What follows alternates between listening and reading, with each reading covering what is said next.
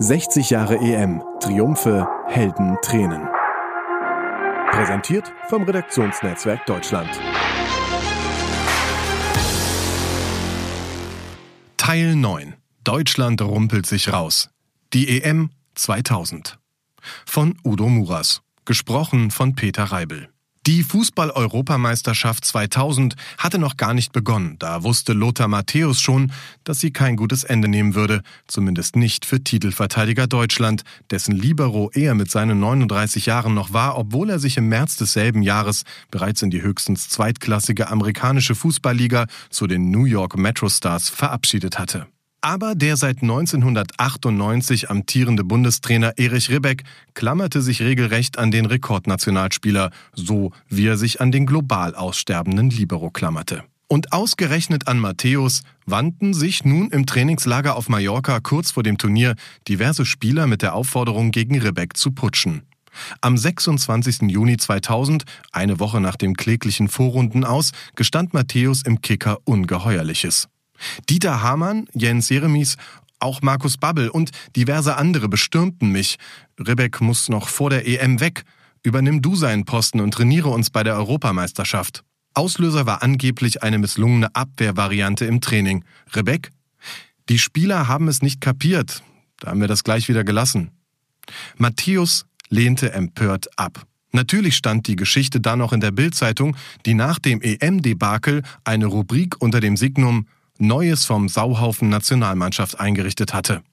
Der deutsche Fußball zur Jahrtausendwende. Nie war er tiefer gesunken. 20 Jahre später kann sich Matthäus, dessen grandiose Karriere mit 150 Länderspielen ausgerechnet auf dem Tiefpunkt endete, noch an vieles von damals erinnern. Im Gespräch mit dem Redaktionsnetzwerk Deutschland sagte er, wir hatten anders als 1990 keine stabile, gewachsene Hierarchie in der Mannschaft.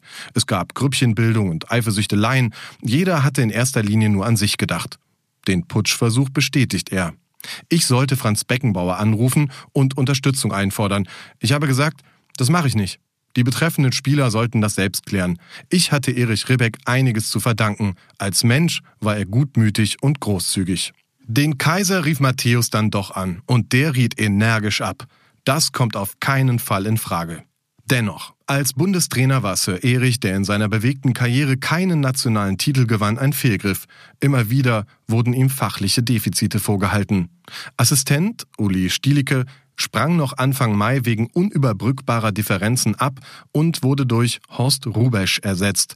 Jeremies bezeichnete den Zustand der Nationalelf öffentlich als jämmerlich und niemand widersprach. Die EM, die erst im letzten Qualifikationsspiel durch ein 0 zu 0 gegen die Türkei erreicht wurde, übertraf die schlimmsten Erwartungen sogar noch. Beckenbauer sagte am Tag nach der Qualifikation, wenn ich die WM-11 von 1990 um Mitternacht wecke, dann gewinnt sie barfuß gegen die heutige Nationalmannschaft. 74 Prozent der Teilnehmer an einer Kicker-Umfrage hielten die Titelverteidigung schlicht für ausgeschlossen. Das Ausland verlor jeden Respekt.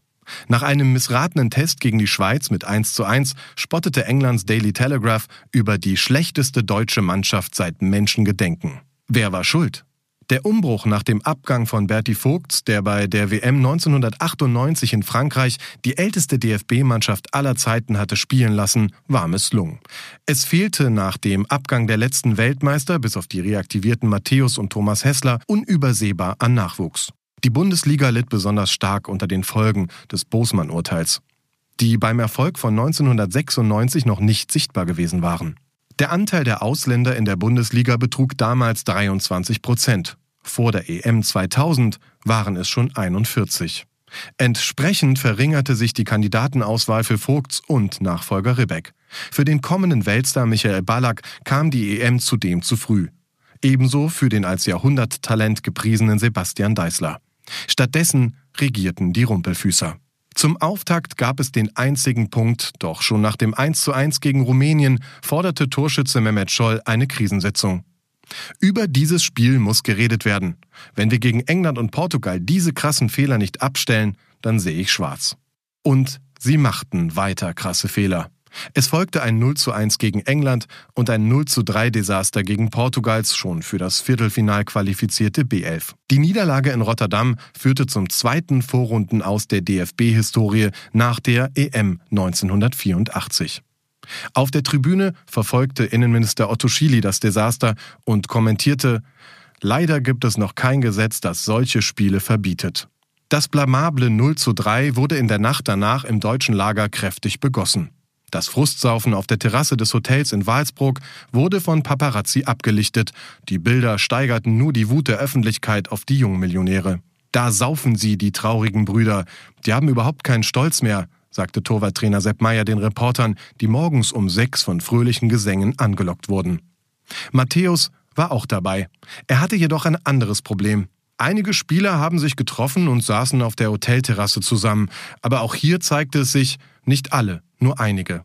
Was die Stimmung angeht, war es mit Sicherheit mein negativstes Turnier. Und das hatte Folgen. Rebeck trat zurück. Es begann die Ära von Rudi Völler. Und überall im Land wurden Fußballinternate errichtet. Das machte der DFB den Erst- und Zweitligisten als Lehre aus dem Desaster zur Auflage. Und so hatte das schlechte Abschneiden bei der EM 2000 auch etwas Gutes. Es gebar die Weltmeister von 2014. 21 der 23 Spieler, die beim Erfolg in Brasilien dabei waren, wurden in einem der neuen Internate ausgebildet. Der Weltmeister von 1998 wurde indes zwei Jahre später auch Europameister. Das hatte es noch nie gegeben. Frankreich machte es besonders spannend in einem dramatischen Finale gegen Italien, das bis 32 Sekunden vor Schluss noch führte und erst durch das Golden Goal von David Trezeguet besiegt wurde. Das 2 zu 1 hob den EM-Rekordschnitt von 2,74 Toren an und UEFA-Generalsekretär Gerhard Eigner schwärmte, das war die beste Euro aller Zeiten. Sportlich und wirtschaftlich stellte sie die Veranstalter, die wieder über eine Million Zuschauer begrüßten, in der Tat zufrieden. Wobei die Betonung auf die liegt, denn die UEFA hatte sich nach der Ausweitung auf 16 Mannschaften und der Einführung des Golden Goals 1996 auch für diese EM etwas Neues einfallen lassen. Erstmals gab es zwei Ausrichter. Die Nachbarn Belgien und die Niederlande durften Pioniere für eine Doppelgastgeberschaft sein. Seitdem ist der Gedanke in der Welt und zwei Jahre später gab es in Asien erstmals auch eine WM mit zwei Ausrichterländern. In der Rückschau macht noch etwas dieses Turnier besonders. Es bot nach allgemeiner Ansicht den bis dahin besten Fußball, vor allem dank der Südeuropäer, was Frankreich und Italien auf dem Weg ins Finale und die Portugiesen bis zum Halbfinale boten, ließ wohl sogar den Fußballgott im Himmel jauchzen. Auch die Holländer begeisterten, nur nicht am Kreidepunkt. Im Halbfinale gegen Italien verschossen sie fünf von sechs Elfmetern, zwei davon während der regulären Spielzeit. Und Trainer Frank Reichardt trat frustriert zurück. Er suchte nicht groß nach Entschuldigungen, hatte aber einen philosophischen Erklärungsversuch zu bieten. Wir sind in Holland als Kollektiv gut. Wenn man hingegen einen Elfmeter schießt, ist man ganz alleine. Wir wachsen damit auf, dass unser Selbstvertrauen als Gruppe wächst und verfügen über weniger Individualisten. Vielleicht liegt es daran. Zum vierten Mal in den vorangegangenen fünf Turnieren waren die Niederlande auf diese Weise ausgeschieden. Da erschien ein Nachdenken über die Ursachen in der Tat angebracht. Mitausrichter Belgien erwischte es schon früher. Im Eröffnungsspiel hat es noch gejubelt, Schweden mit 2 zu 1 bezwungen. Und die Zeitung Le Sports schrieb, es ist selten, dass Eröffnungsspiele von großen Turnieren ihre Versprechungen halten. Dieser Eröffnungskampf hat uns begeistert. Die Freude der Belgier schwand aber früh. Sie unterlagen den Italienern und Türken und blieben schon in der Vorrunde hängen. Das Niveau blieb hoch. Schon die Vorrunde hatte nie erreichte 3,12 Tore pro Spiel geliefert, im Viertelfinale steigerte sich das auf 3,5. Gerade in KO-Spielen war so viel Spielfreude bis dato ein eher seltenes Phänomen. Vielleicht lag es ja auch daran, dass die Deutschen da schon wieder zu Hause waren. Hören Sie jetzt dazu Reporterlegende Hartmut Scherzer.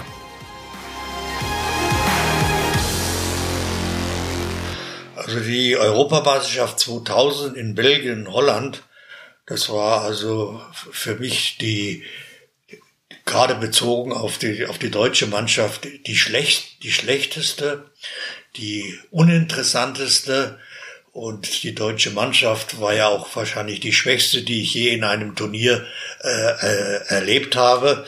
Sie haben wir in der Gruppenphase gerade mal ein 1 zu 1 gegen Rumänien hingekriegt und sind dann durch eine 0 zu 3 Niederlage, wie man ja weiß, gegen die äh, zweite Garnitur von Portugal ausgeschieden. Bundestrainer war damals Erich Ribbeck und äh, ja, keine besonderen, außer diese rein negativen Eindruck und so weiter, habe ich also da nichts Besonderes mehr. Die Stimmung war mies. Es war also in, in, in den Niederlanden sozusagen im, im Land des in Anführungsstrichen Erzfeindes. Äh, und äh, das war also schon sehr, sehr, sehr kläglich und die Erinnerung habe ich verdrängt.